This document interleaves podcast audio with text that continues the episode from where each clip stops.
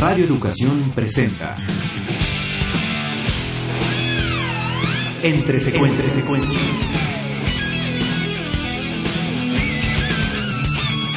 Sucesiones de imágenes que marcan tu vida y que pueblan el inconsciente cinéfilo.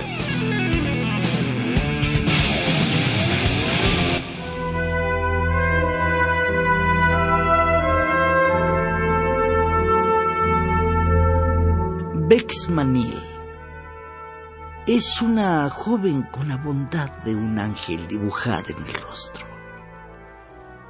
Vive en una comunidad escocesa regida por un grupo de ancianos clérigos. Allí, las mujeres no tienen permitido hablar en la iglesia ni asistir a los funerales.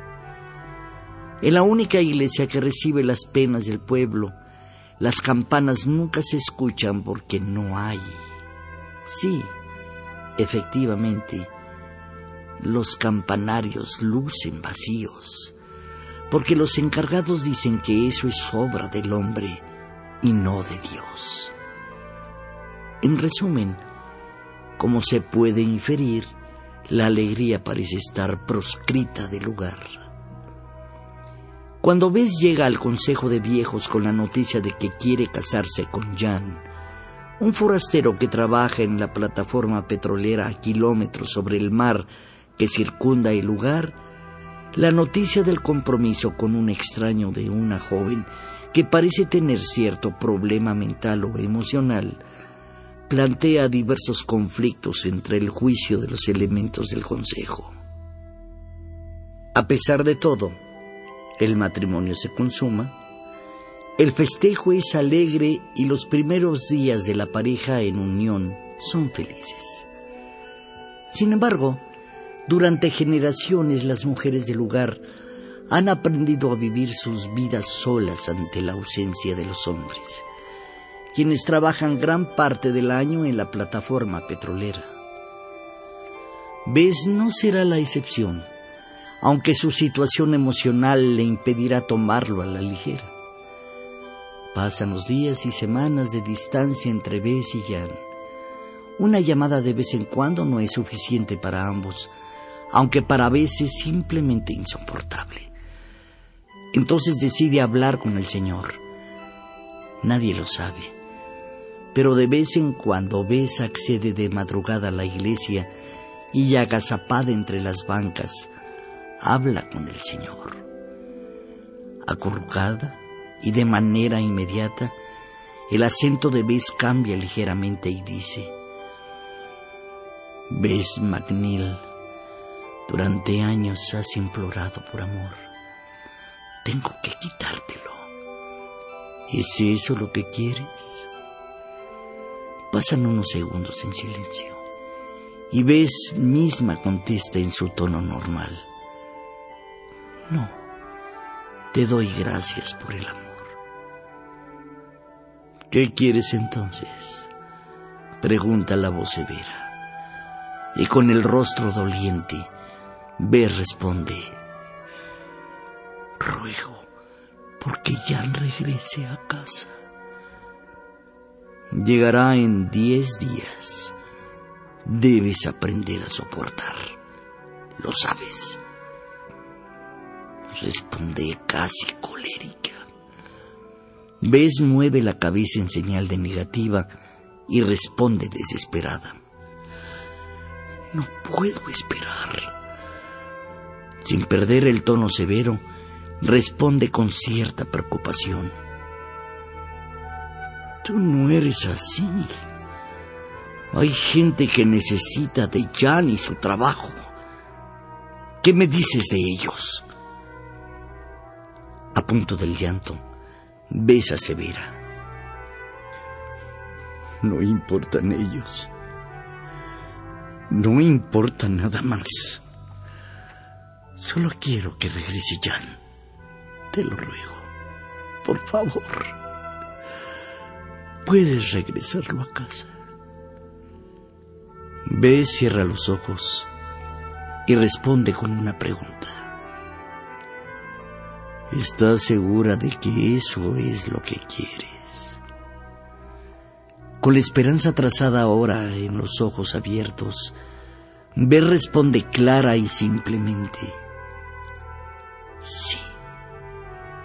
Bess regresa a su casa, a la cama que comparte con su hermana, y mientras piensa en su acuerdo con el Señor, en la plataforma un accidente sucede.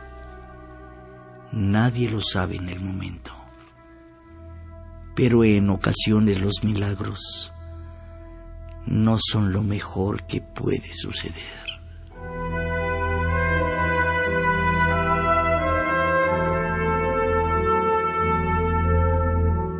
En tres décadas de carrera, el realizador danés Lars von Trier ha dinamitado los fundamentos y la escena de la industria fílmica de la mano de la polémica, aunque ésta siempre precedida por obras talentosas, Creador del movimiento Dogma, con el cual se buscó hacer un cine naturalista exento de elementos artificiosos, Von Trier es productor, guionista, fotógrafo, editor y director de cintas brillantes que abarcan indistintos géneros en el cine, y que le han ganado tanto infinidad de premios como expulsiones de certámenes importantísimos, como el Festival de Cannes, en donde fue considerado persona non grata tras declaraciones vertidas durante la presentación de su último filme, Melancolía.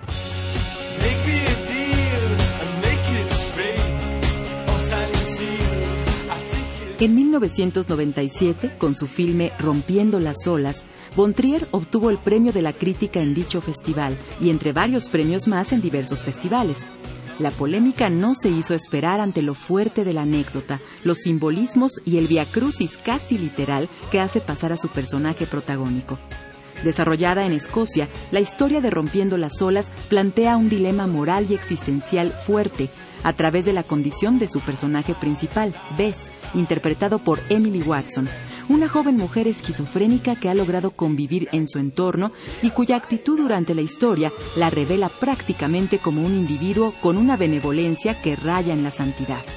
Bess vivirá unas semanas felices al lado de Jan, forastero con el que contrae matrimonio, aunque la felicidad tiene un límite con su partida para trabajar. Los deseos de Bess porque Jan regrese antes de la fecha marcada se ven correspondidos al regresar antes de la fecha marcada, solo que parapléjico ante un accidente laboral.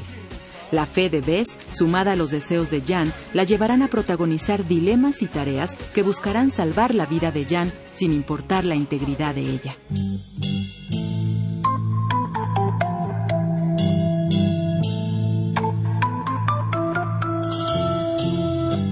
Tras una trilogía de proezas técnicas y formales compuesta por El elemento del crimen de 1984, Epidemia de 1988 y Europa de 1991, Von Trier quiso acercarse al cine de una manera desprejuiciada y natural, donde intentaría crear un cine realista que hipnotizara al público de principio a fin.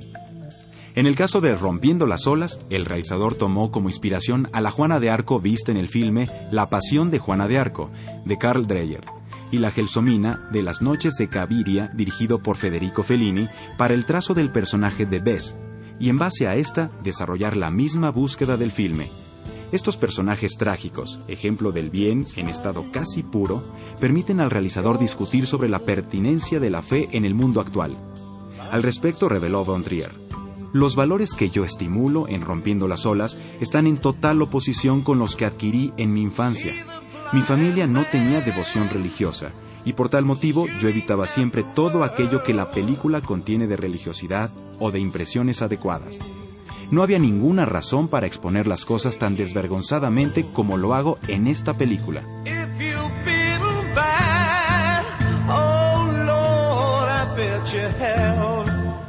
El personaje de Bess, finalmente, parece seguir los pasos del Jesús del catolicismo. Tiene plena fe y confianza en la humanidad, prácticamente representada por Jan, a quien ama y espera, y por la cual está dispuesta a morir, inclusive por su salvación. En el proceso de martirio por el que Bontrier hace pasar a Bess, encontramos algo extraordinario, y así lo explica Bontrier. Quería hacer una película sobre el milagro y hacerla al mismo tiempo perfectamente naturalista. Así, los diálogos que Bess tiene consigo misma en la iglesia, que resultan sus confesiones con Dios y que son síntomas de esquizofrenia, pasan del reflejo de un caso clínico a la casi demostración de un milagro inmerso en la cotidianidad de una comunidad intolerante y cegada por las leyes eclesiásticas. Este filme bien pudo ser un drama ramplón como muchos otros que han pasado por la pantalla de cine, pero el formato casi documental, con cámara en mano, fotografía a grano reventado y actuaciones que respetaron un guion pero que fueron construidas en la marcha y sobre las locaciones mismas, arrojan una historia que no deja indiferente al espectador y que todavía da un giro extraordinario hacia el final. El filme no asegura ni niega nada acerca de la plausibilidad e imposibilidad de los milagros. Simplemente se va construyendo conforme suceden los hechos, y cuando lo peor ha pasado, la manifestación de un gesto humano hace pensar en lo extraordinario.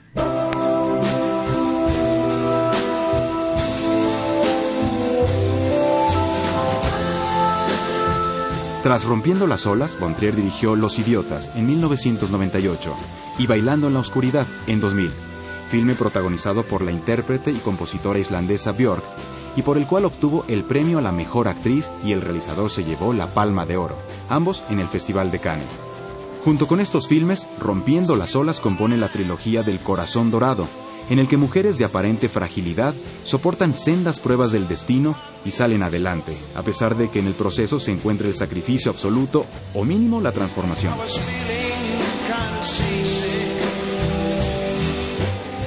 En el cine de Lars von Trier, como ha podido verse recientemente en filmes como Dogville de 2003, Anticristo de 2009 y en Melancolía de 2011, los personajes protagónicos son presas de grandes pruebas en la vida. Casi siempre el desenlace del viaje es amargo, aunque revelador. Esa amargura misma del realizador, vertida en sus filmes, ha sido presa de críticas y todo tipo de embates en su contra por parte de la crítica especializada y cierto sector del público mismo. Pero sin duda, ese cine desnudo es muestra clara de uno de los autores más brillantes e interesantes del cine contemporáneo.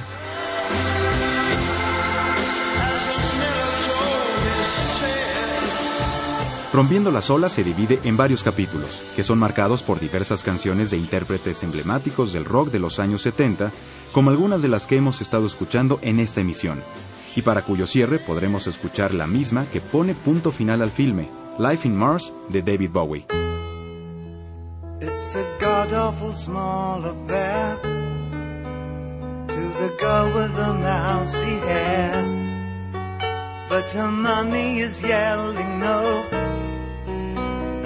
Daddy has told her to go, but her friend is nowhere to be seen. Now she walks through her sunken dream to the seat with the clearest view. And she's hooked to the silver screen. But the film is a sad thing for, for she's lived it ten times or more. She could spit in the eyes to and her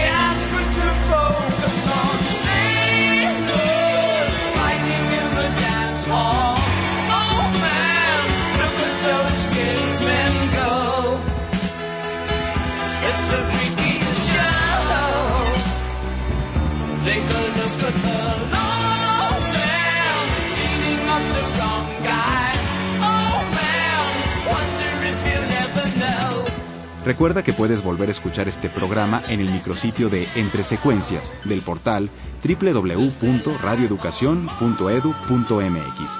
Ahí también recibiremos tus comentarios sobre esta serie.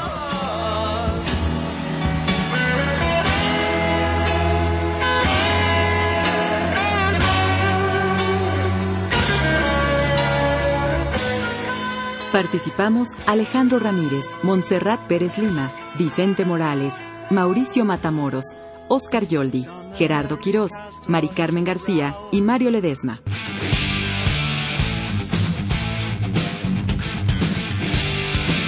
Radio Educación presentó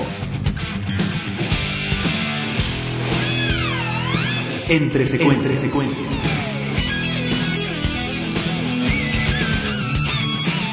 Sucesiones de imágenes que marcan tu vida y que pueblan el inconsciente cinéfilo.